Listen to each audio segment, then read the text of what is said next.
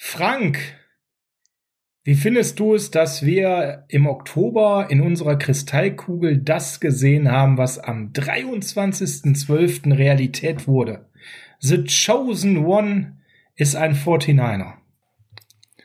Ja, ein wenig spät, aber trotzdem kann man sich ja drüber freuen. Es ist auf jeden Fall ein großes Update für unseren äh, Quarterback Room. Äh, über das Quarterback-Talent der beiden, die da tatsächlich so rumeimern, brauchen wir ja, glaube ich, gar nicht groß reden. Wir haben genug davon gesehen und werden es jetzt auch am äh, Samstag äh, zu sehen bekommen. Also warten wir mal ab.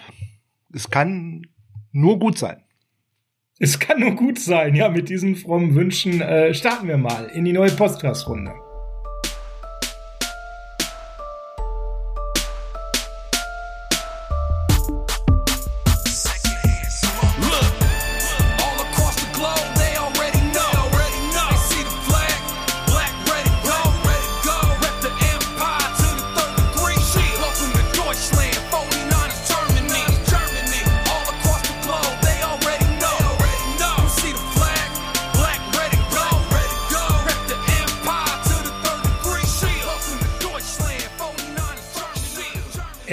Ist der 24.12.2020. Es ist Heiligabend im schönsten, tollsten Jahr, was es je gab, 2020. Herzlich willkommen zum Niners Huddle, dem Podcast der 49ers Germany.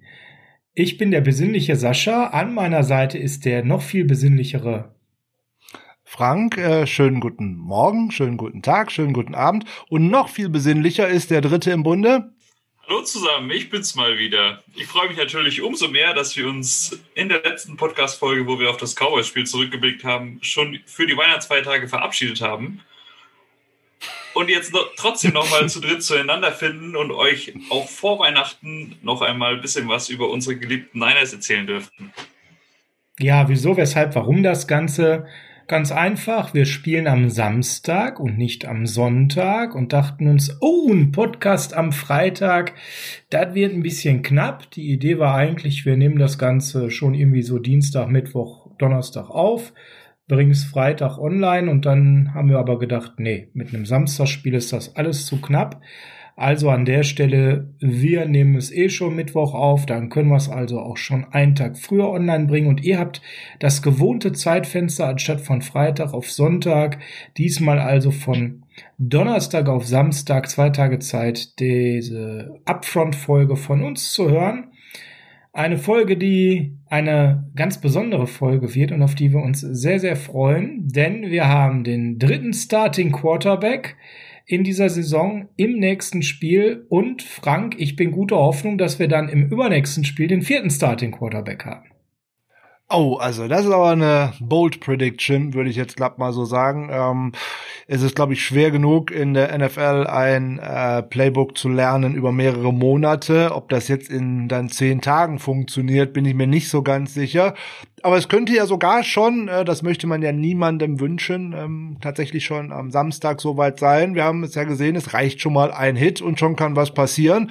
So wäre es dann ganz schön, wenn es dann jetzt tatsächlich äh, Josh Rosen ist. Wir hätten ja sonst ganz andere Alternativen auf Quarterback gehabt, aber da sprechen wir ja noch drüber. Wir haben ja gleich noch genug Ausfälle über die Covid-19-List und dergleichen und da gucken wir mal drauf.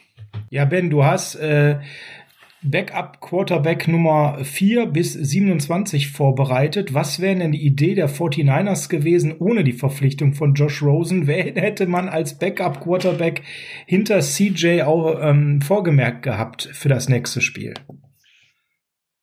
Also man hatte das Gefühl, dass Kyle Shanahan da gefühlt auch schon mit dem Hausmeister der 49ers gesprochen hat, ob er nicht auch äh, Quarterback spielen könnte. Gefühlt, wir sind auf alle möglichen ähm, Ausfälle vorbereitet. Also wir haben da noch Namen im Raum wie Jared McKinnon, wir haben Kyle Juszczyk noch auf der Liste und äh, gut für den sehr unwahrscheinlichen Fall, dass sich vielleicht vier Leute am Sonntag noch, äh, ähm, Entschuldigung, am Samstag noch verletzen sollten, wäre Richie James auch noch verfügbar.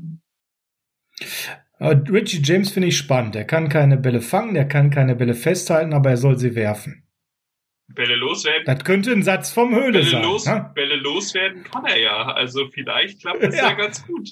Also der Release ist schon mal ganz schnell. Die Frage ist, wohin. ähm, ja. Nein, wir wollten es doch alles positiv sehen zu Weihnachten. Und äh, wenn die 49ers jetzt so ein bisschen gezwungen wurden, nochmal äh, aktiv zu sein. Das könnte ja sogar schon etwas in den Quarterback Room auch für 2021 hineinbringen.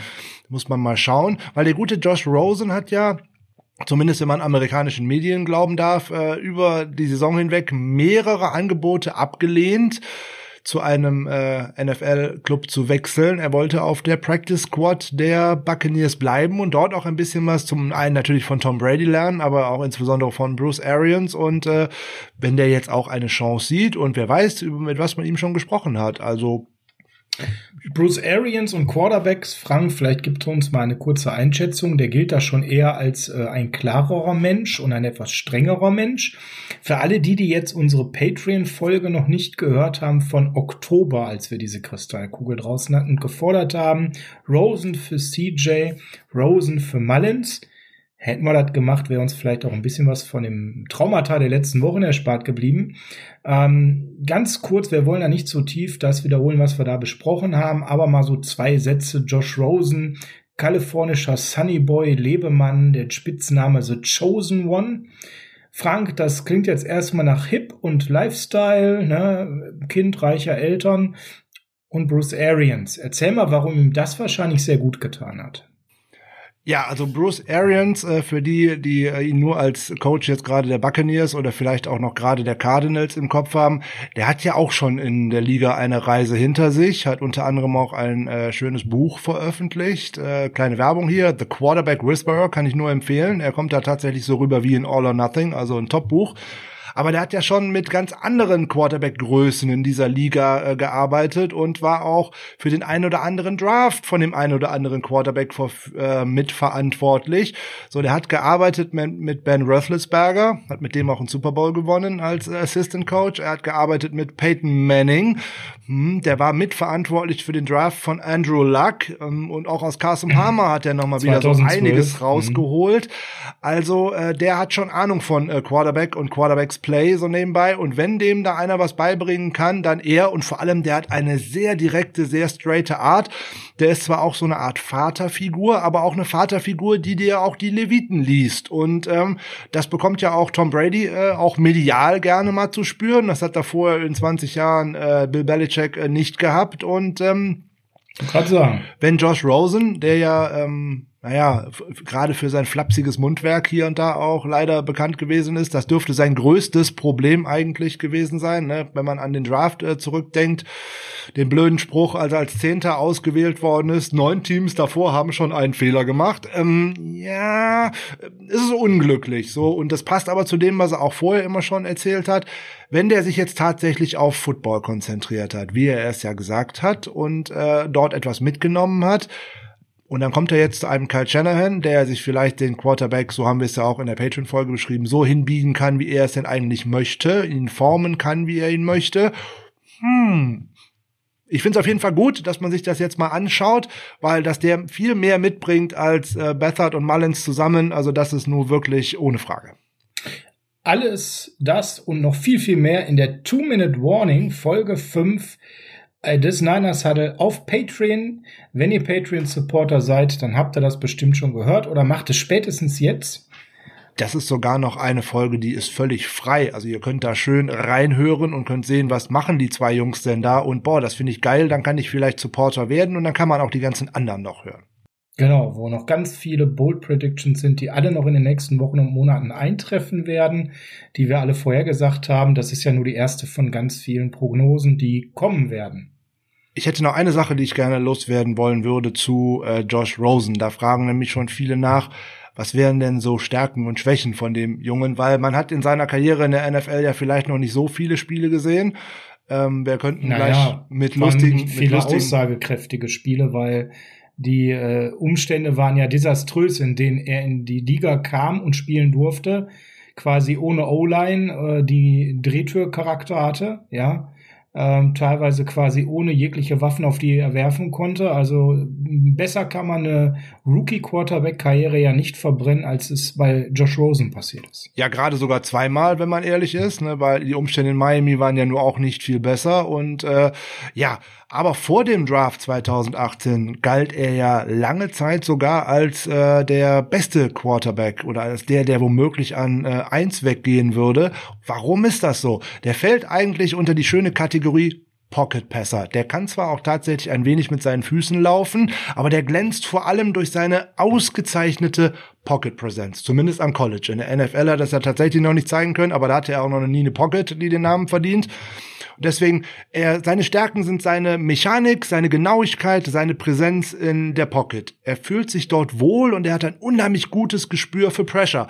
Da ähnelt er eigentlich auch gerade äh, einem Tom Brady. Das ist nämlich dieser eine Schritt, der es oftmals ausmachen kann und Jetzt kommt es, der hat einen guten Arm, aber keinen Raketenarm wie jetzt vielleicht ein Josh Allen, aber der kann jeden Pass eigentlich in dieser Liga werfen. Genauigkeit, Präzision, Defense gut lesen, gute Entscheidungen und vor allem, das müsste man sich gerade mal mit College Tape anschauen, eine lehrbuchhafte Beinarbeit. Fantastisch. Problem oder seine Schwäche oftmals zwischen seinem Kopf, sein Herz liegt auf seiner Zunge, der sagt oft, was er denkt, damit eckt man oft an. Ja, zumal ist es oft auch Quatsch, was er erzählt. Aber ja, kommt da dazu. habe ich, eine, da hab ich eine gute Nachricht für alle. Ja, der hat dann tatsächlich, als er ähm, den Weg in die Practice Squad angetreten hat, der Buccaneers, gesagt, so, jetzt ist mal Ende im Gelände, meine Karriere ist am Arsch. Jetzt konzentriere ich mich Football 100% Focus. Ich höre mit Social Media auf und das hat er bis heute durchgezogen. Und das zeigt, er hat da wirklich jetzt mutmaßlich von außen, können wir ja nur äh, Spekulation anstehen, aber seine Karriere noch mal deutlich ernster genommen. Frank, was ja ganz spannend ist, neun Teams haben ja einen Fehler gemacht. Wer hatte den neunten Pick in dem Draft 2018? Ich, wenn mich nicht alles täuscht, waren das wir. Richtig. Ähm, aber ich würde noch eine Sache, einen, einen Satz sagen zu seinen College-Zeiten. Es gab einen Vergleich, der zu seinen College-Zeiten immer wieder herangezogen worden ist. Man hat ihn immer mit einem verglichen. Der ist äh, wahrscheinlich ein First Ballot Hall of Famer in ein wenigen Wochen mit Peyton Manning. Ja, gut, das fand ich immer ein bisschen weit hergeholt, aber spannend finde ich, dass er jetzt zu einem der Teams kommt, die zu den neuen gehören, die da einen Fehler gemacht haben. Also, äh, da wird er jetzt ganz kleine Brötchen backen. Wir haben damals unseren Right Tackle Slim Mike genommen, ja. Ähm, wenn man sich mal den Draft anschaut, und damit wollen wir es dann auch gut sein lassen, 2018, wer ist vor ihm gezogen worden? An eins Baker Mayfield hat bisher definitiv eine bessere Karriere gemacht als er. An zwei Saquon Barkley, Dito. Platz drei Sam Darnold. Spätestens da könnte man streiten. Das war nicht so glücklich. Aber der lebt sehr ähnlich als Quarterback. Sehr schlechte Umstände häufig zu haben. An vier Denzel Ward. Fünf Bradley Schupp. Sechs Quentin Nelson. Sieben Josh Allen.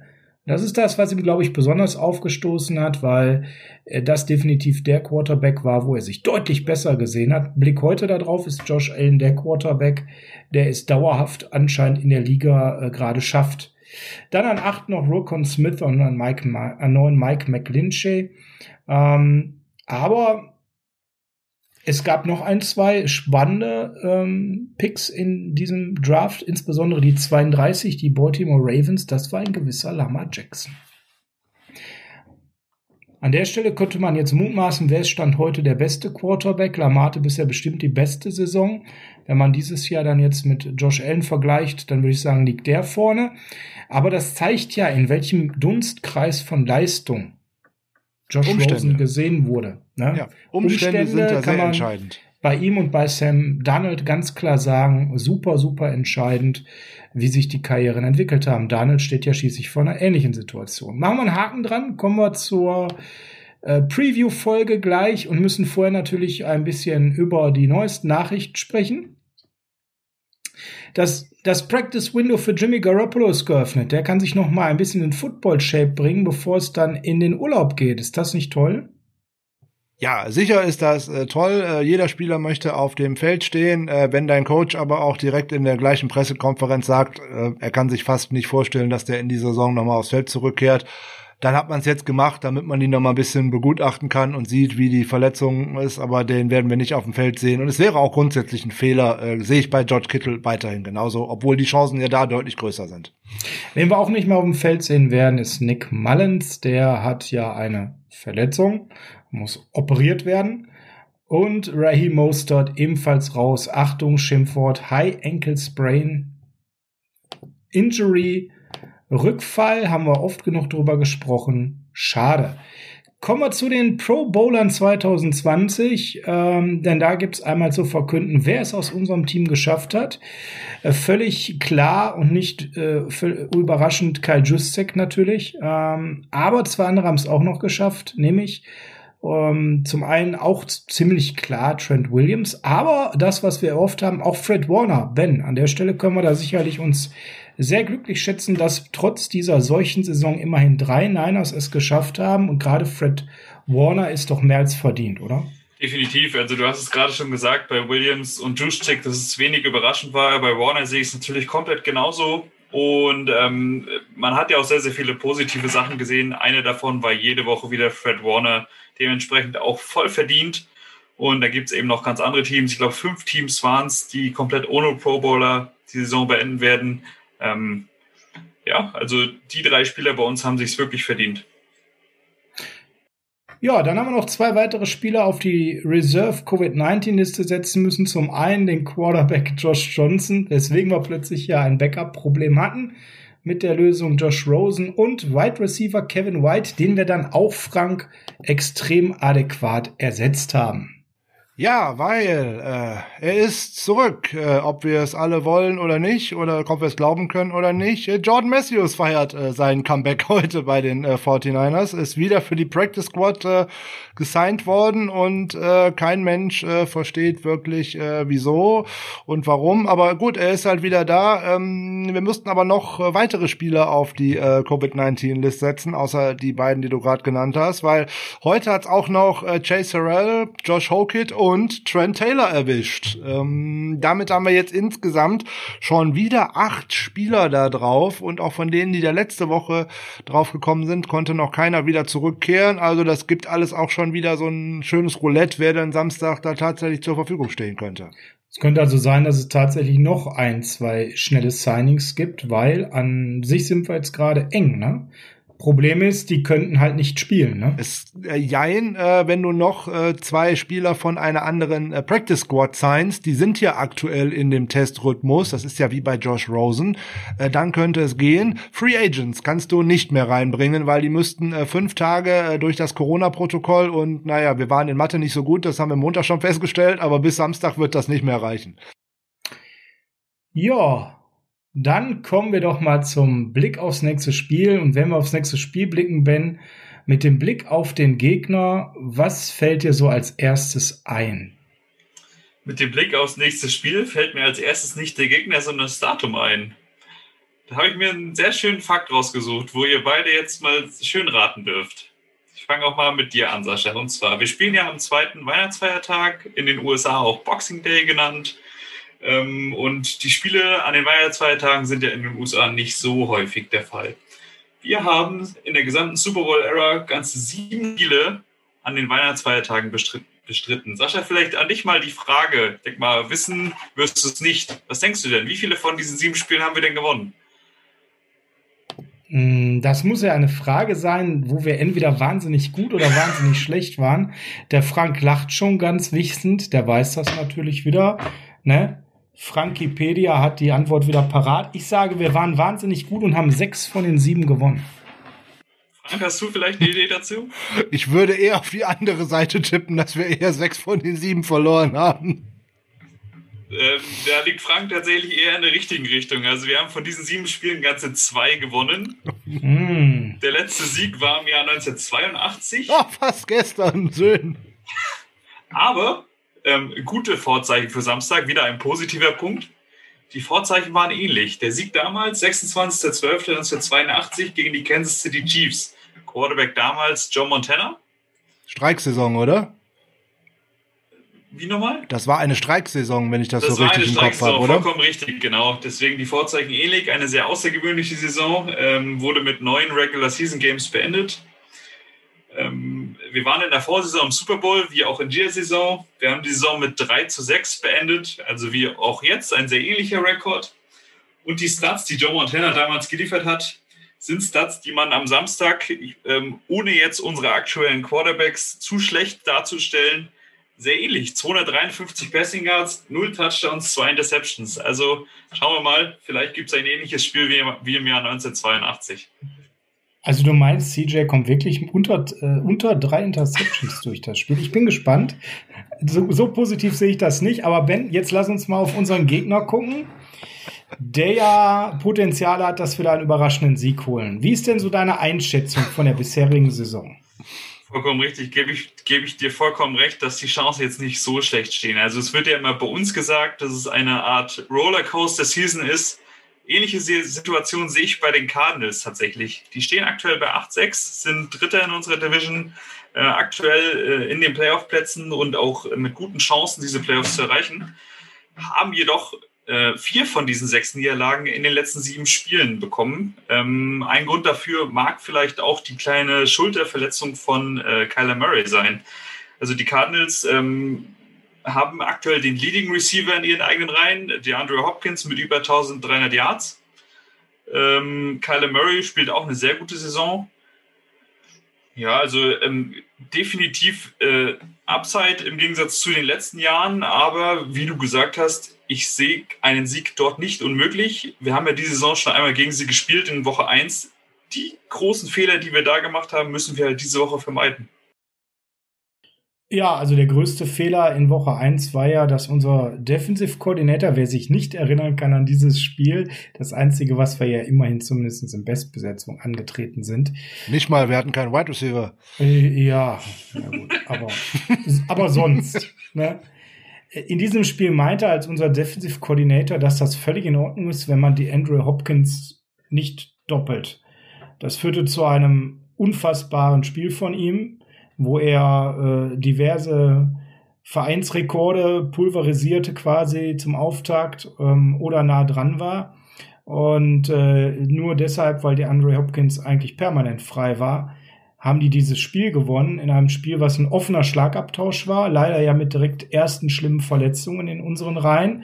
Hopkins mittlerweile bei 1324 Yards, spielt definitiv wieder eine Top 5 Wide Receiver Saison und ist sicherlich der beste Spieler der Cardinals. Generell die Offensive. Man kann immer mehr die Idee von dem ja immer noch recht frischen Head Coach erkennen, dass eben ganz, ganz viel, und da kann Frank jetzt gleich vielleicht mal ein bisschen mehr zur Taktik erzählen und zu der Idee, wie die spielen, dass immer viel mehr diese Elemente zu sehen sind, eben ganz viel zu passen, aber auch immer wieder das Laufspiel zu präsentieren in schönen Kombinationen. Wobei man sagen muss, sie hatten ja auch ein bisschen Pech, dass ihr Hauptrunning Back Kenyon Drake mehrfach ausgefallen ist innerhalb eines Spiels. Dann das, der Backup Chase Edmonds ist kein schlechter, der Dump-Up ist nicht so riesig, aber ähm, da hat man dann auch schon gemerkt, dass die Qualität nicht so hoch ist. Im Receiving fällt mir persönlich halt eben auf, dass wir die Andrew Hopkins haben, der eine Wahnsinnssaison wieder spielt.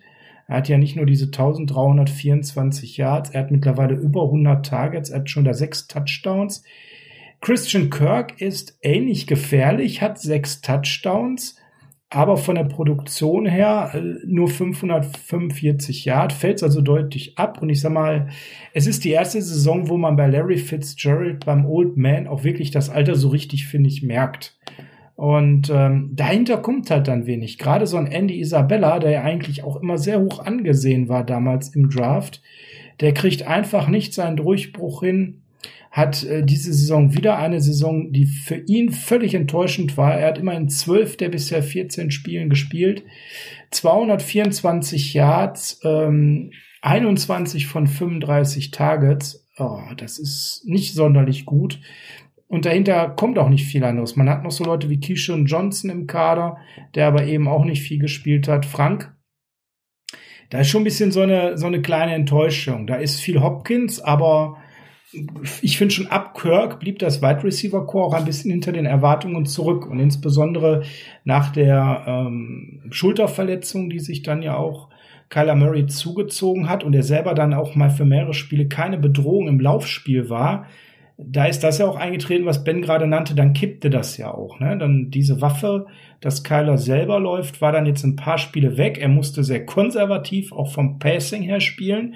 Jetzt aktuell, es scheint weitestgehend ausgeil zu sein. Die letzten beiden Spiele sieht das wieder besser aus. Wie ist denn so deine Einschätzung der aktuellen Form? Wie gefällt dir auch so die Umsetzung der, der Coaching-Idee? Siehst du, dass das nach und nach immer mehr ankommt?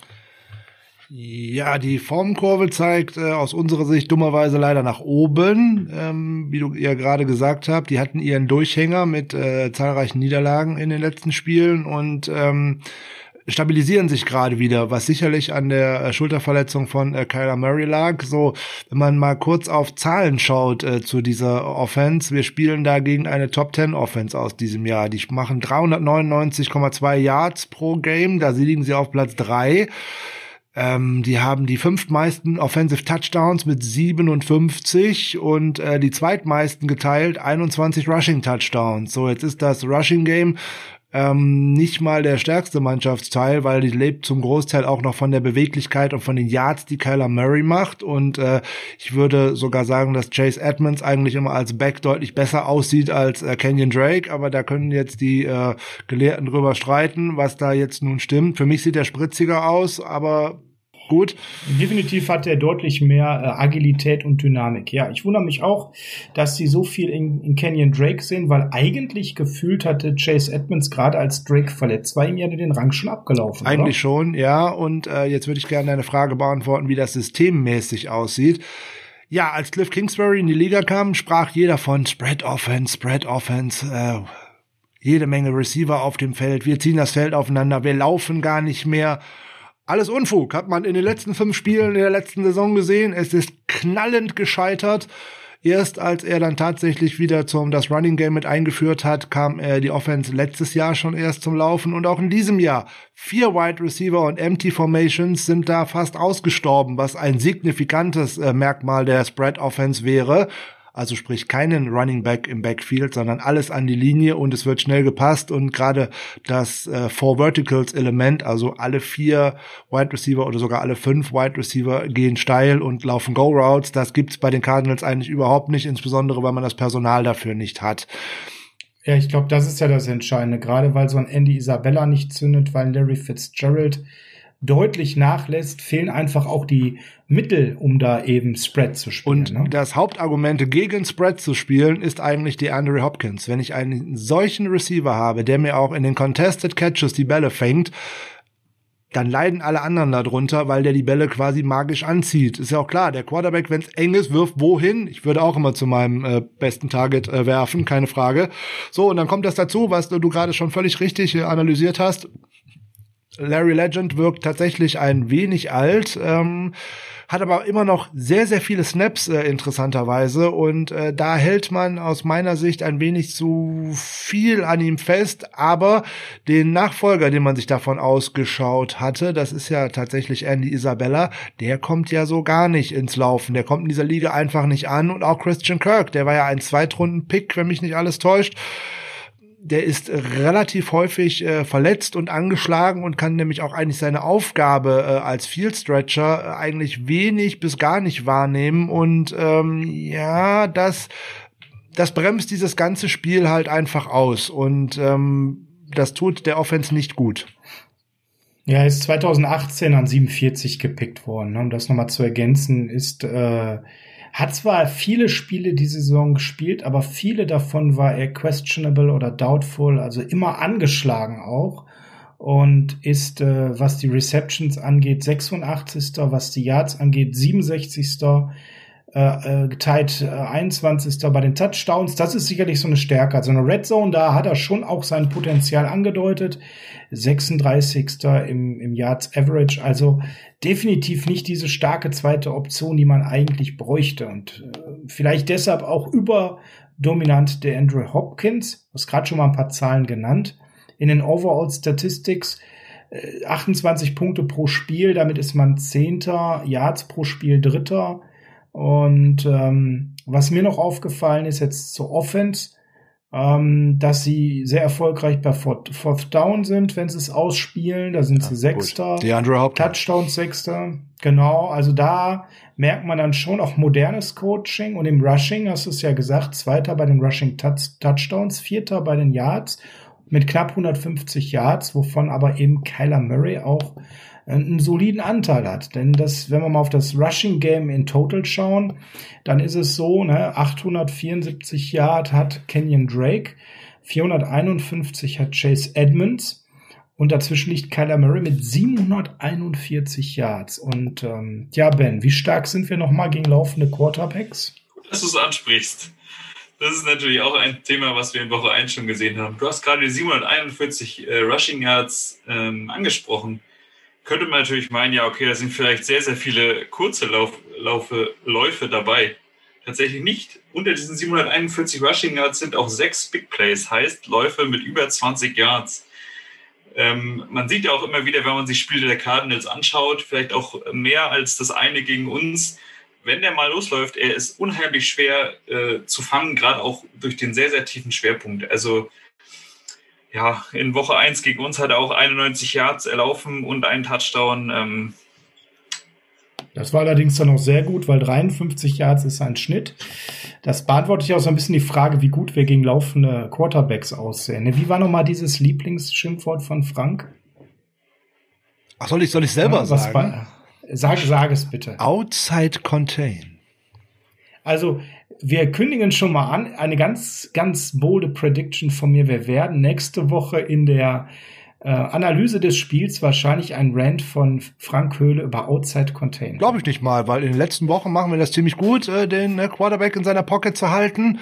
Und ähm, wüsste jetzt keinen besonderen Grund, warum das gegen die Cardinals nicht funktionieren sollte. Die O-Line ist schlecht, äh, sie ist äh, auch angeschlagen, ähm, da fehlt auch der gute Rookie und äh, unsere Defensive Line macht es eigentlich ganz gut in den letzten Wochen gegen Quarterbacks und auch gegen laufende Quarterbacks. Wir haben da nicht so schlimm ausgesehen. Einzige Sache, die uns äh, zu bedenken geben sollte, ist, wenn der gute Cliff Kingsbury sich das Tape von dem Bills-Spiel anschaut und wird da viele Spread-Elemente bei den Bills sehen ähm, und dann, wenn er vielleicht auf die Idee kommt, mehr Spread zu spielen, könnte es uns eher schaden. Es wäre ganz gut, wenn sie mehr laufen. Ja, wäre schön, ne? Ähm, wenn da scheinst du jetzt noch nicht 100% Franks Meinung zu sein, ähm, weil du hast ja gesagt, tiefer Schwerpunkt, man muss es mal auf den Punkt bringen, er ist schon nach Lamar Jackson eigentlich der gefährlichste Läufer unter den Quarterbacks, ne? Definitiv. Also man kann da vielleicht Russell Wilson noch mit reinbringen, der es dieses Jahr nicht mehr so macht. Ähm, aber also aktuell definitiv. Aber ich möchte Franks Aussage eher unterstreichen, ähm, dass wir gegen den Lauf tatsächlich dieses Jahr gar nicht schlecht aussehen. Und ähm, wir haben die Schulterverletzung von Kyler Murray schon angesprochen. Die war in Woche 11 gegen die Seahawks im Seahawks-Spiel und in den beiden Wochen danach hat, hat Kyler Murray äh, pro Spiel nur fünf Rushes gehabt mit zusammengerechnet 61 Yards aus drei Spielen. Äh, die einzigen beiden Spiele, wo er dann wieder ein bisschen ins Laufen gekommen ist, waren die letzten beiden Wochen gegen die Giants und die Eagles, die beide gegen den Lauf nicht unbedingt so gut aufgestellt sind. Also vielleicht äh, ist unsere Laufdefense da ein klein wenig abschreckend, gerade auch mit Hinblick auf die Playoffs, wo er sich natürlich jetzt nicht noch verletzen möchte. Was wir natürlich jetzt hier an der Stelle da mal festhalten können, äh, ein wichtiger Schlüssel zu einem guten Spiel, ich will gar nicht sagen Sieg, wäre Kyler Murray nicht zu viel laufen zu lassen. Der zweite ist, der Andrew Hopkins zuzudecken. ja. ja. Da müssen wir alle drei lachen, weil das ist ja gar nicht so ja, einfach. Eben, das ist das Problem. Aber wenn wir jetzt mal von einem Backfield ausgehen mit Sherman, Verrett und äh, vielleicht Mosley oder äh, Quan Williams, wie müsste denn dann Robert Saleh, der zukünftige Head Coach in äh, Detroit, wie müsste der denn die Defense aufstellen, um die Andre Hopkins zuzudecken, eurer Meinung nach? Safety-Hilfe oder was ist der Schlüssel? Eine aggressive Coverage ist auf jeden Fall der Schlüssel. Du darfst auf keinen Fall immer diese ganzen Catches zulassen. Ne, wer nach dem ersten Spieltag das Spiel nicht gesehen hat, nur die Statistiken angeguckt hat und sieht ganz vorne beide Quarterbacks mit zweistelliger Tackle-Anzahl, dann weißt du genau, du brauchst nicht aufs Ergebnis gucken, du hast das Spiel verloren. Die Jungs müssen so eingesetzt werden, dass sie Plays machen können. Das heißt, dass sie auch vielleicht mal eine Interception fangen können. Die dürfen also keine Catches zulassen, die müssen dran sein. Und dadurch müsste dann tatsächlich zwei Safeties absichern. Und das Schönste an der ganzen Geschichte wäre eigentlich, wenn man es schaffen würde, die äh, Andrew Hopkins oder auch auf der anderen Seite Larry Fitzgerald von der Außenbahn wegzuhalten und sie sozusagen in die Mitte zu drücken. Weil da liegen eigentlich nicht wirklich ihre Stärken. Und insbesondere da sind noch mehr Spieler. Wenn man die an der Außenlinie geht, es gibt kaum einen besseren Spieler an der Außenlinie als die Andre Hopkins. Man muss diese Spieler ihren Stärken berauben, also in die Mitte zwingen. Genau, also das, was viele Wide Receiver eigentlich limitiert, dass die Außenlinie auch ein Verteidiger sein kann, das juckt der Andrew Hopkins eigentlich gar nicht, weil der ist für mich der beste Wide Receiver eben außen. Was das angeht, auf jeden Fall. Er hat die beste Fußarbeit, was da angeht. Er ist riesig in Contested Catches und ähm, der ist wie ein Ballmagnet. Und der tänzelt dann eben auch ganz zielsicher entlang der Außenlinie, ohne überzutreten. Der hat also quasi da einen Ballerina-Modus, ne Ben? Vollkommen richtig. Und Frank hat es gerade schon angesprochen, wie und auch Sascha, wir haben es jede Woche wieder angesprochen. Wir lassen die Catches zu. Sieht zwar in der Statistik gut aus, weil wir nicht viele, äh, nicht viele Yards über den Pass zulassen in Summe, aber um bei der Statistik zu bleiben, der Andrew Hopkins Woche 1, 14 Catches für 151 Yards. Da ist, da ist ein Catch dabei für 33 Yards. Wenn man den wegrechnet, ist man bei 13 Catches für 118 Yards. Das sind unter 10 Yards pro Passempfang. Und das ist genau das, was wir in diesem Spiel gesehen haben. Jedes Mal bei dem dritten und sieben, dritten und acht, dritter und neun, egal. Die Andrew Hopkins wurde gesucht, hat, den, hat das neue First Down gemacht und jeder 49ers-Fan vom Fernseher ist verrückt geworden. Und warum ist er verrückt geworden? Weil wir ja wussten, was kam. Genau. Äh, wir wussten genau, der läuft bis zu dieser Down-Markierung. Punkt, Punkt, Punkt, gelben Linie, die mhm. wir virtuell sehen. Ja, cuttet, ja, meistens nach Outside, ja, und fängt den Ball. Genau. Und Emmanuel Mosley war verbrannt eigentlich nach dem Spiel. Und das nach einer Bombensaison hat man ihm eigentlich den Stempel des Loser Cornerbacks mit dieser Art zu coachen aufgedrückt. Brutal, wirklich. Also Fazit, Press Coverage, Safety Hilfe und auf die Bälle gehen. Auf die Bälle gehen, in die, in die Mitte, in die Mitte zwingen, in Rush in die äh, Passing Lanes, Throwing Lanes reinlaufen, um da auch Kyler Murray es schwer zu machen. Da ist die Defensive Line gefordert mit Armen hoch. Ne? Der ist ja nur ein bisschen größer als ein Setzei, also da muss man auch schlichtweg und ergreifend mal ein bisschen mit der Arme rudern, dass er noch weniger sieht. Und äh, ja, vor allem Schlüsselwort, wir haben es auch schon mehrfach gespielt. Outside Contain, Inside Contain spielt schlichtweg und ergreift nur eins eine Rolle. Disziplin. Keiner darf seine Gaps verlieren. Ich muss das Ding, die Pocket, dicht halten und dann tatsächlich, wenn er da hinter den großen Bergen steht, dann sieht er auch gar nicht so viel. Dann würde er irgendwann laufen müssen und dann muss man zuschnappen. Schauen wir uns mal ganz kurz den Injury Report an der Cardinals. Der ist natürlich jetzt noch ein bisschen früh und nicht 100% aussagekräftig dann sehen wir da aber schon einige auch angeschlagene Spieler. Chase Edmonds, der Running Back, wer sind wir in der Offensive, hat so ein bisschen Enkelprobleme. Die Andrew Hopkins selber hat Rückenprobleme. Der steht immer, da aber immer drin. Der steht da immer drin, setzt immer mal wieder aus, aber spielt dann doch am Ende immer. Eben. Ähm, das sind eigentlich so die ganz markanten aus der Offensive. Der Rest, das sind dann eher Defensivspieler oder gibt einen Veteran David, Oldman Larry. Ja, Ben, was können wir denn noch machen aus unserer Defense heraus, um eine gute Basis zu stellen für den Moment, wenn CJ den Ball in die Hand bekommt? Und über dieses Art des Grauens reden wir gleich, aber erst noch über die Defense. Was hast du dir da noch notiert? Ähm, das Spiel unserer Defense. Äh, ein Name, der von euch jetzt noch gar nicht gefallen ist, ist Dan Arnold. Ähm, auch jetzt nicht unbedingt der bekannteste Titan, ist aber gerade in den letzten Wochen immer mehr in den Vordergrund gerückt bei den Cardinals ähm, gegen die, bei der Niederlage gegen die Rams tatsächlich die, die meisten Receiving Yards und gegen die Giants und gegen die Eagles die zweitmeisten nach der Andrew Hopkins. Auch ein Spieler, den man definitiv immer im Auge behalten sollte. Absolut, ja. Er entwickelt sich nach und nach und wird auch von Kingsbury immer besser in den Gameplan eingebaut. Das merkt man halt, dass das äh, etwas ist, was im Wachstum ist. Ne? Was Wobei übrigens auch ein Element ist, was nicht in der Spread Offense äh, veranlagt ist, weil da spielen Tight Ends nämlich eigentlich keine Rolle. Die sind da eigentlich zu langsam für. Dankeschön. Das ist nämlich das, was ich jetzt nächstes sagen wollte, dass man auch da wieder eine Abkehr der, von der Spread Offense sieht. Also ich glaube, Kingsbury hat auch ein bisschen die Hoffnung aufgegeben, dass im nächsten Draft da zwei Elite Wide Receiver warten, ähm, womit er dann anschließend Spread spielen kann. Ich bin wirklich sehr gespannt auf äh, den Draft und die Free Agency der Cardinals, weil die doch wirklich einen ordentlichen Move nach oben gemacht haben und eigentlich meines Erachtens nach nur noch so zwei, drei Moves davon entfernt sind, wirklich ein sehr, sehr guter, sauberer, stabiler Playoff-Contender zu sein. Nicht Super Bowl-Contender, aber eine Mannschaft, die in den nächsten Jahren, die ist ja auf vielen Positionen auch nicht so alt und hat gute Verträge, in den nächsten Jahren wirklich auch immer wieder die Playoffs angreifen kann. Wechseln wir doch mal die Seite des Balles. Wir lassen mal die Special Teams außen vor, hoffen, dass die keine tragend negative Rolle für uns spielen und schauen uns mal an, was könnte denn ein offensiver Gameplan sein gegen die Defensive der Cardinals. Denn jetzt kommt die gute Nachricht. Die Defensive der Cardinals hat noch nicht die Qualität von der Offensive der Cardinals. Das heißt, es ist durchaus eine Mannschaft, die am defensiven Ende verwundbar ist. Da gibt's gestandene Spieler wie zum Beispiel ein Patrick Peterson, der aber sicherlich nicht seine beste Saison spielt. Frank, lass die Katze aus dem Sack. Wer ist der Black Machines der Arizona Cardinals? Ja, wenn wir es äh, plakativ machen wollen, hast du den Namen gerade schon genannt. Danke. Dann unterfütter es doch mal bitte mit Zahlen. Ähm, ja, Patrick Peterson, äh, ein unheimlich äh, sympathischer Spieler, äh, gerade wenn man All or Nothing die erste Staffel äh, gesehen hat. Ja, aber für einen Outside Cornerback äh, 65,3 Prozent der Bälle zuzulassen ähm, und schon 640 Yards und fünf Touchdowns abgegeben zu haben, plus zahlreiche Strafen.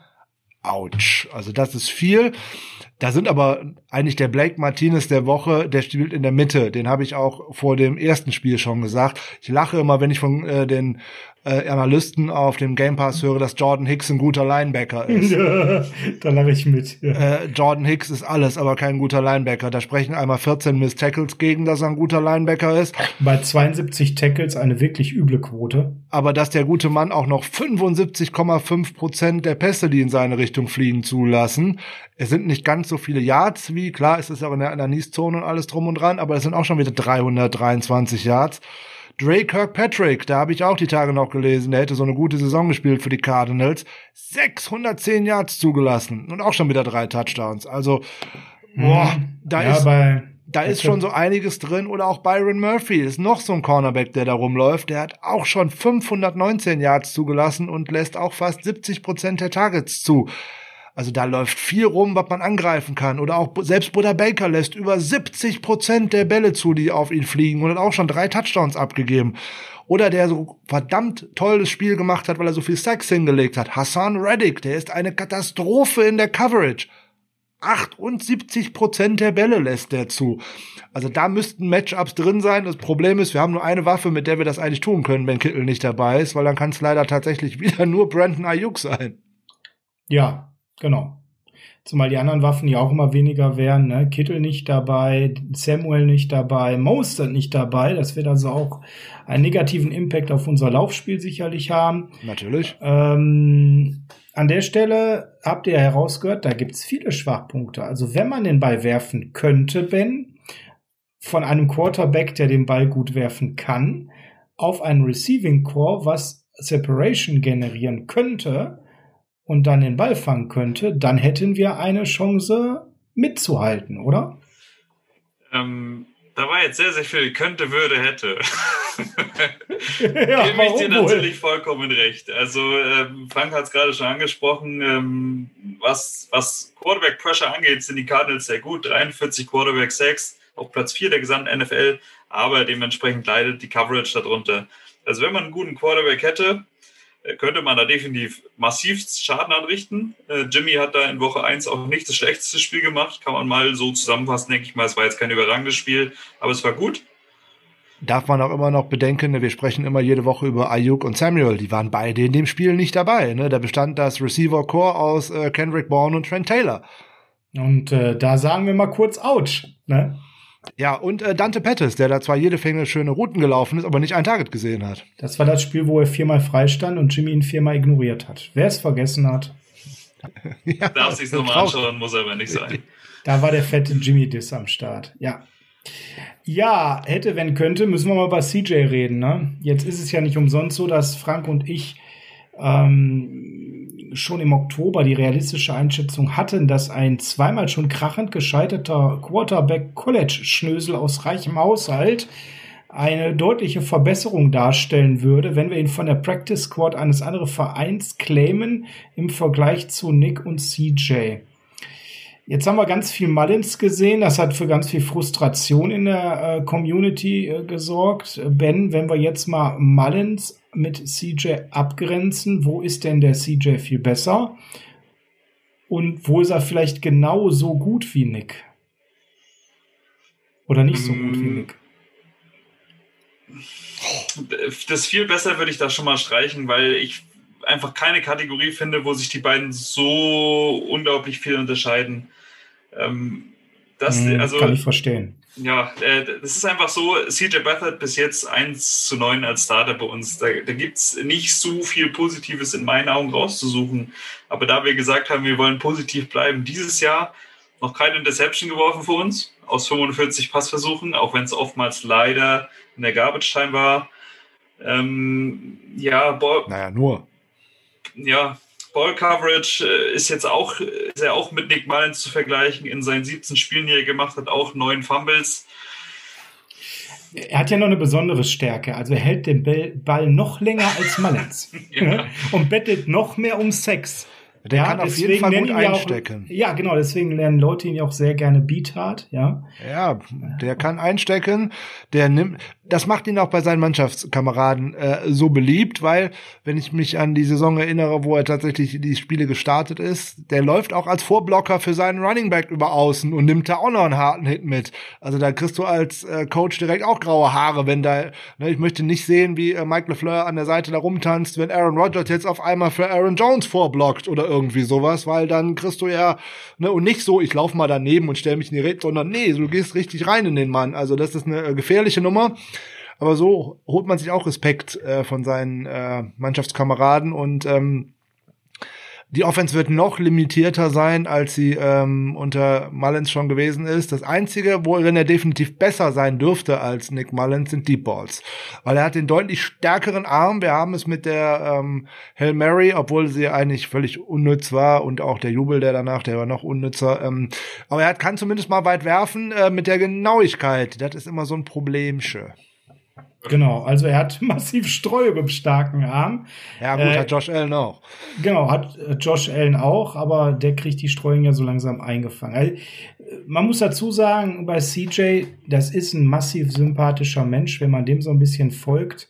Ähm, auf Instagram oder ähnliches, ein unheimlich bodenständiger Kerl, dem Familie über alles wichtig ist. Also wirklich jemand, wo ich sage, hey, cooler Typ ähm, der auch jetzt sich wenig in den Vordergrund stellt. Bei dem gibt's jetzt nicht so viel Kendrick Bourne Bling Bling, oder Frank?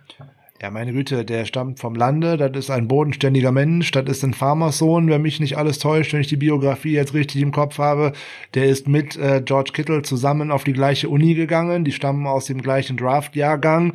Ähm, der hat letztes Jahr kurz vor den Playoffs auch ein äh, einschneidendes familiäres Ereignis hinnehmen äh, ja, leider, müssen. Leider weil äh, sein Bruder wollte jemanden in einer Kneipe äh, beschützen. Daraufhin ist man, um es wie man das so macht, äh, vor die Tür gegangen und der andere hat seinen Bruder niedergeschossen und der Bruder ist daran verstorben. Genau, da ist jetzt gerade leider das Einjährige, ne, ähm, hat er gerade einen Instagram-Post auch abgegeben, dass er an ihn denkt und ihn vermisst und ähm, hinter vorgehaltener Hand sagte man ja auch so ein bisschen, das ist auch so ein Grund, warum man ihn nicht gecuttet hat, weil man da einfach auch menschlich ist. Der ist sehr beliebt im Team, ist ein guter Buddy vom Kittel und ähm, einfach ein richtig guter, bodenständiger Typ, hat diesen schweren Schicksalsschlag gehabt und hat trotzdem immer fürs Team aufopferungsvoll gespielt, hat jede Woche aufs Neue kein Problem damit, den gegnerischen Quarterback zu simulieren, weil das ist ja die Arbeit des Third Stringers. Und äh, gibt da wirklich alles, ähm, jeden rüberzubringen, auf dem sich die Defense halt auch einstellen muss. Ähm, von daher nachvollziehbar, dass wir mit ihm auch noch mal in die Saison gegangen sind, Ben. Ähm, du hast da auch noch was zu ihm. Definitiv, also du hast es gerade schon angesprochen, er opfert, er opfert, sich Woche für Woche fürs Team auf, egal ob im Training oder am Spielfeld ran, weil er da auch, glaube was die Motivation der Mitspieler angeht, sehr weit da vorne ist. Und da merkt man halt auch, er hat definitiv das Vertrauen der Teamkollegen und es ist für, für so ein Spiel auch nicht schlecht, selbst wenn äh, sein Nummer 1 Target äh, aus der 2018er Saison George Kittle nicht dabei ist. Aber ich habe noch einen sehr schönen Fakt. Ist die Frage, ob uns der für Samstag was bringt. Aber die NFL-Analysten und unsere amerikanischen Freunde stehen ja so sehr auf alle möglichen Statistiken. Ähm, er ist 1 zu 9 als Starter, aber keins dieser Spiele fand im Dezember statt. Oh, ja, dann, also dann ist ja Zeit für eine andere Serie. Genau das. Also ihr ähm, merkt, wir nehmen das hier heute nicht so mega, mega ernst, weil. Ich hätte aber noch was zu ihm. Und, sehr äh, gerne, sofort, Frank, weil es, wir müssen es mal um den Punkt bringen, nicht so super realistisch, was wir das Spiel gewinnen. Und darum geht's ja auch gar nicht. Es sind ja Evaluierungswochen. Nur CJ, Frank, jetzt mal, du hast noch was zu ihm, aber auch die Frage, muss man den noch evaluieren? Weiß man nicht jetzt eigentlich auch bei ihm ganz genau, was man an ihm hat und vor allem, was man alles an ihm nicht hätte als zukünftiger Third Stringer. Ähm, jetzt bringe ich einmal das, was ich gerade noch sagen wollte und damit beantworte ich eigentlich sogar fast äh, deine Frage. Wir haben letzte Woche oder am Montag darüber gesprochen, dass Nick Mullins auch dazu neigt, äh, gefährlich für seine Mitspieler zu werfen. Sprich, er führt die Gegenspieler mit seinen Augen, mit seinem Anstarren von dem einen Ziel, wo er hinwerfen wird, gezielt dahin.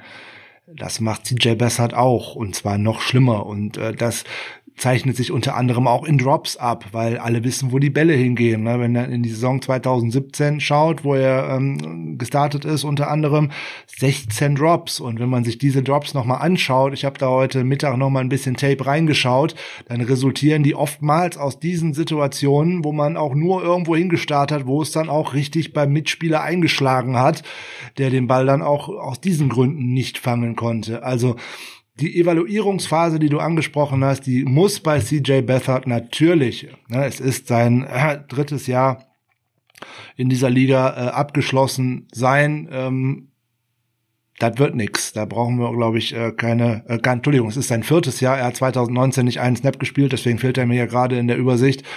Ähm, wer da noch nicht weiß, was er an ihm hat, beziehungsweise was man an ihm nicht hat, man hat einen soliden dritten Quarterback mehr aber auch nicht. Und äh, den möchte man eigentlich auch nicht auf dem Feld haben. Der ist schön, weil er keinen äh, weil er keinen Aufstand macht. Der ist schön, weil er eben äh, Social Media nicht aktiv ist. Der ist schön, weil er sich jede Woche im Training eine neue Aufgabe stellt. Ja. Machen Und wir ist ein nice Guy, der auch gut für die Stimmung im Lockerroom ist, muss man Alles das, sagen. ja. Aber er ist nicht der Quarterback, der dich in die nächsten äh, Jahre und dergleichen führt. Und wenn es jetzt Josh Johnson nicht vielleicht erwischt hätte mit der Covid-19-List, bin ich mir nicht so sicher, wie lange der da äh, Starter gewesen wäre. Ich kann mir nicht vorstellen, dass du jetzt aus zwei Spielen da noch irgendeinen Erkenntnisgewinn herausholen kannst, der deine abschließende Meinung, die du eigentlich schon vor dieser Saison gehabt haben musst, irgendwie noch verändert, weil die Dinge kannst du ihm einfach nicht beibringen. Wir haben bei Nick Mullins die Woche darüber gesprochen, was du jetzt in vier Jahren jemandem nicht beigebracht hast. Wie willst du das in einer Offseason oder irgendwas machen, dass das nächste Saison besser werden sollte? Nein, da kann man Haken, denke ich, dran machen, da sind wir uns einig. Wir haben ja gesagt, es sind Evaluierungswochen, deswegen hört bitte noch mal in die letzte Folge rein, denn da sind wir ganz intensiv auf Spieler eingegangen, die evaluiert werden können. Einen müssen wir da noch mal ansprechen oder eine Position speziell, weil durch den Ausfall von Raheem Mostert fallen noch mal so 15 bis 20 Läufe weg. Und da gibt's jetzt verschiedenste Spieler, Ben, die in seine Rolle schlüpfen könnten und die man evaluieren könnte. Wem würdest du denn hier Carries geben für die Evaluierung mit Blick auf die nächste Saison? Gut, also ich denke, Jeff Wilson steht da komplett außer Frage. Ähm, dass er diese Woche ganz klar an Nummer 1 stehen sollte, ist, denke ich, klar. Ähm, dann haben wir andere Namen. Wir haben Jarek McKinnon, wir haben Tevin Coleman, Jermichael Hasty ist, glaube ich, immer noch auf IR. Also äh, haben wir da Leider, zwei, der kommt nicht mehr wieder. Genau, haben wir da Tevin Coleman und Jarek McKinnon, äh, die definitiv Snaps bekommen sollten Ähm, beide auch mit auslaufenden Verträgen. Also da muss definitiv äh, geschaut werden, äh, ob man die nochmal wiederholt. Ich habe jetzt nicht im Kopf, wie teuer sie wären, um sie wiederzuholen, aber ich denke bezahlbar, gerade bei McKinnon, glaube ich. Ähm, definitiv äh, dementsprechend. Ja, der spielt ja zum Minimum aktuell. Das würde in der nächsten Saison wahrscheinlich aufgrund der Leistung definitiv nicht mehr werden. Ähm, denn im Endeffekt hat er ein, zwei gute Spiele gehabt und danach wirkte er doch sehr äh, dauerhaft Tired Legs. Ähm, kann ich mir schwer vorstellen, dass da jetzt viele deutlich mehr in ihm sehen. Vielleicht ein bisschen über Minimum. Coleman. Der ist schon teuer diese Saison. Der kostet fast fünf Millionen in diesem Jahr der wird nicht teurer werden, der, der muss günstiger werden. Da sind wir schon ein bisschen auf unser, ja. auf unser Lynch-Spiel, ja, aber das machen wir ja dann bei Twitch und bei YouTube, wie wir jetzt versprochen haben, unsere Community demnächst. Äh, ich wäre nicht mit Coleman in der nächsten Saison und äh, wenn, wenn ich die Wahl hätte, dann wäre ich mit McKinnon weiter zum Minimum aber nicht mehr mit Coleman, es sei denn, er wird zum Minimum spielen. Ich wäre mit Hasty, der ja leider nur kurz sein Potenzial aufblitzen könnte. Wir haben Mostert eh unter Vertrag. Dann bleibt die Personalie Jeff Wilson, Frank, ne? Ja, also wenn ich mir die letzten Spiele von Jeff Wilson angucke, äh, bin ich ohnehin verwundert, dass er noch nicht im Doghouse von Kyle Shanahan sitzt, weil so oft wie der den Ball hat fallen lassen, so oft durfte Brad, Mead, äh, Brad äh, Matt Breeder das letzte Saison nicht machen und hat keine Carries mehr gesehen. Aber okay, ähm, der ist auch günstig, den bringen wir auf jeden Fall zurück. Was auch schade ist, Austin Walter wird ist auf der Reserve Covid-19 List, den hätte man hier jo. und da jetzt auch noch mal äh, sehen können. Mal schauen, ob die 49ers den bis Samstag da noch wieder runterbekommen wenn ich mir jetzt so die Saison im. Nee, der ist offiziell out, also. Und der, ist, der ist schon out, jetzt schon? Ja, die haben geschrieben, also dass das für Samstag nichts wird. Warum auch okay. immer. Äh, okay, ja, dann. Status äh, ist out für Saturday. Ist eigentlich schade. Ähm, wäre auch für ihn nochmal eine gute Gelegenheit gewesen, sich zu zeigen. Wenn ich mit dem Stand von dem, was ich jetzt wüsste, vor der Saison nochmal äh, den äh, mir den Kader angucke, hätte ich da schon auf Coleman verzichtet und hätte eher schon äh, Salvan Ahmed gehalten. Ähm, ja. Ja, der jetzt in Miami zumindest ab und zu mal glänzt. Ähm, ja, bei Walter kann es natürlich eine Fehlmeldung sein, weil es deutlich zu früh eigentlich ist. Eigentlich vom zeitlichen Aspekt her müsste er es noch schaffen können. Eigentlich müssten die 49ers diese Spieler sogar noch am Spieltag bis Samstag von dieser Reserve, äh, Covid Reserve 19 List zurücknehmen können, wenn sie denn zwei Testergebnisse haben, die negativ äh, angezeigt werden. Aber gut, da ändern sich ja Regularien auch äh, wie bei anderen. Man weiß natürlich auch nie, äh, was genau der Hintergrund war. Wenn er jetzt selber vielleicht ist er auch nebenbei noch verletzt und dergleichen. Das kann alles sein. Ähm, aber ja, oder er ist derjenige, der wirklich äh, selbst Covid hat und ist keine Kontaktperson, dann ist es ja äh, extremst unwahrscheinlich, dass er spielen wird. Ja, obwohl bei Williams war es ja auch letztens ganz anders. Der ist ja auch ganz schnell wieder zurückgekommen, obwohl er auch derjenige war, der es eigentlich hatte. Ähm, wir warten einfach ab. Da wird sich halt noch einiges tun, was wir jetzt nicht sagen können. Ne? Aktuell sind es acht Spieler auf dieser Liste. Das heißt nicht, dass die alle out sind für äh, Samstag. Die könnten da auch noch wieder von zurückkehren. Das ist halt jetzt wieder auch so ein Blick in eine Glaskugel. Ähm, Im Running Back Room ist natürlich eng, ganz klar. Da wird, ähm, wie Ben schon äh, vollkommen richtig gesagt hat, äh, Jeff Wilson den größten Workload bekommen. Aber natürlich wird man auch äh, McKinnon äh, sehen und äh, doch McKinnon sehen und äh, McKinnon äh, und, äh, Coleman. und auch Coleman, äh, alleine weil man keine alteren Alternativen hat. Man hat ja noch äh, einen äh, Running Back auf die Practice Squad zurück, äh, auf die Practice Squad verpflichtet äh, gestern, einen Herrn Gaffey. Ähm, der ist zwar schon zweimal Super Bowl-Sieger mit den New England Patriots, aber nicht, weil er dazu beigetragen hätte, großartig, weil der hat noch nicht ein einziges NFL-Spiel gemacht, aber nun gut. Der wird aber definitiv nicht dabei sein können, weil der noch das äh, Covid-19-Testprotokoll machen muss. Alles schon ziemlich eng an der Stelle. Also Running Back ein super Knackpunkt und wenn Wilson da jetzt vielleicht noch sich in High Ankle Sprain zuzieht innerhalb der ersten Snaps, das wäre ja der Brüller, äh, den wir leider nicht Wird ausschließen können nach dieser Saison, dann ist eigentlich vorbei. Dann haben wir gar kein Laufspiel mehr und dann muss CJ passen und das, ja, ich sage nur Beat ne? Also vielleicht äh, mal Bold Prediction, wie viel Sex kassiert CJ in dem Spiel. Ähm, ja, Right Guard ist auch wieder so eine Frage immer noch. Ja, ne? ja, das ist ja, auch ja, weiterhin genau. in der äh, in der Schwebe, weil ein, zwei, ein zweites äh, Experiment äh, mit Justin School wird man da wohl wahrscheinlich eher nicht machen, würde ich mal glatt behaupten, weil das Oder so gerade jetzt, wo es eh egal ist. Ja, aber ich hätte ja noch andere Spieler, die ich ja eventuell auch noch mal eher testen könnte, weil dass das nichts wird mit einem äh, Tackle auf äh, Right Guard, äh, das haben wir ja schon gesehen. Ziemlich sicher. Ja, so zum Ende der Folge gibt es da noch etwas Positives, wo ihr seht, ja, wenn das aber passiert, dann steigen unsere Siegeschancen phänomenal deutlich. Frank guckt schon in seine Tasse, die ist leer, der hat nichts mehr zu sagen. Keine Kaffeesatzleserei oh. heute, Frank. ist Tee, also von daher ähm, und ist auch kein Teebeutel mehr drin und äh, oh je, je. dann wird es Zeit äh, zum Ende zu kommen. Ben, du hast noch mal ganz kurz gezuckt. Hast du noch einen Hoffnungsschimmer irgendwo, über den wir heute noch nicht gesprochen haben? die Gefahr hin, dass ich mich wiederhole und wir es Woche für Woche ansprechen. Zwei der drei Punkte, die ich mir zurechtgelegt hatte, hatten wir schon. Das ist zum einen Kyle Murray, das Laufspiel, und zum anderen der Andrew Hopkins. Und der dritte Punkt, ähm, heute tatsächlich auf unserer Seite noch gar nicht gefallen, ist die Ball Protection. Ja, das ist ganz, ganz wichtig. Das würde helfen, wenn wir den Ball festhalten, wobei CJ da auch kein Glänzer ist. Ja, das macht er ja mit dem Festhalten. Das ist das Problem. Ja. Er hält ihn viel zu lange fest hier ja, und da. Äh, Nein, das ist auch wieder Spaß. Und Wilson auch wieder ganz viele Carries sehen wird. Also ganz viel Potenzial beim Frank Blutdruck zu erzeugen. Nee, nee, nee, ich bin äh, ganz äh, entspannt. Man muss ja mit der richtigen Einstellung an so ein Spiel äh, daran gehen. Und wenn man vorher so ein, bisschen schon darüber nachgedacht hat, wird, dass das ein schweres Spiel für diese Mannschaft wird, äh, aufgrund von der ganzen Saison, auf der ganzen der Ausfälle, mit dem, was dann jetzt tatsächlich als Starter gerade in der Offense äh, an den Start geht. Ähm, ja, was CJ helfen könnte, was für uns total positiv wäre, was ihn auch wahrscheinlich in ein gutes Gefühl und den Gegner in ein schlechtes Gefühl bringen könnte. Äh, hat eigentlich zwei äh, Ziffern, nämlich 85. Äh, wenn tatsächlich der gute George Kittle spielen kann, dann äh, geht alles auf, äh, dann hat der Gegner ein bisschen Angst und die Connection stimmt. Aber ist die Frage, ob das äh, erstens passiert. Kyle Shannon hat gesagt, er hat eine gute Chance, äh, dass er da spielen könnte.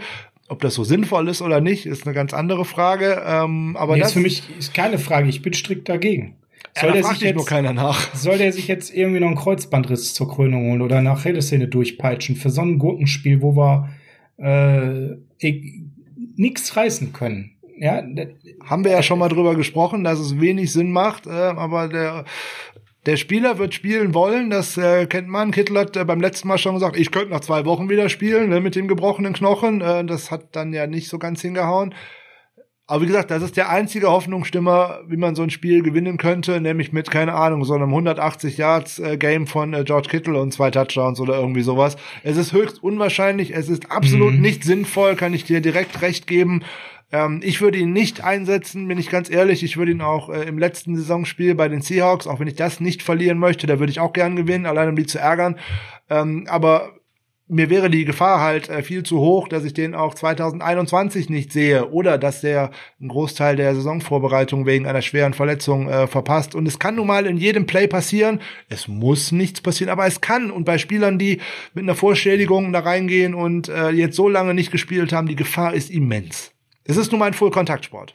Und wir sind nun mal Experte in Re-Injuries. Das ist leider so und äh, nee, bin ich strikt dagegen und man muss es mal auf den Punkt bringen. Die Cardinals spielen um die Playoffs. Das ist super eng mit den Rams und den Seahawks, ja.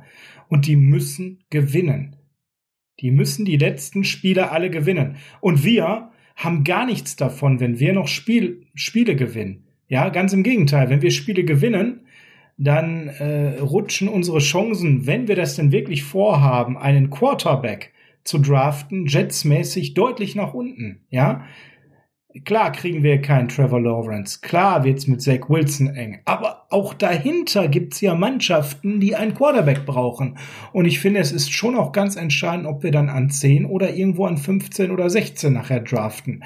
Von daher, ich sage es mal, auch wenn das vielleicht unpopulär ist, lasst Kittel draußen, lasst ganz viel junges Gemüse spielen, wo wir die Chance haben, es nächste Saison günstig wiederzusehen. Lasst uns komplett evaluieren. Das Spiel werden wir dann verlieren, aber nicht, weil wir unbedingt tanken wollen, sondern weil wir das Einzige machen, was sinnvoll ist. Evaluieren für die neue Saison. Und wenn dabei dann am Ende noch ein, zwei Draft-Spots rausspringen, ja, gerne mitgenommen. Wunderbar.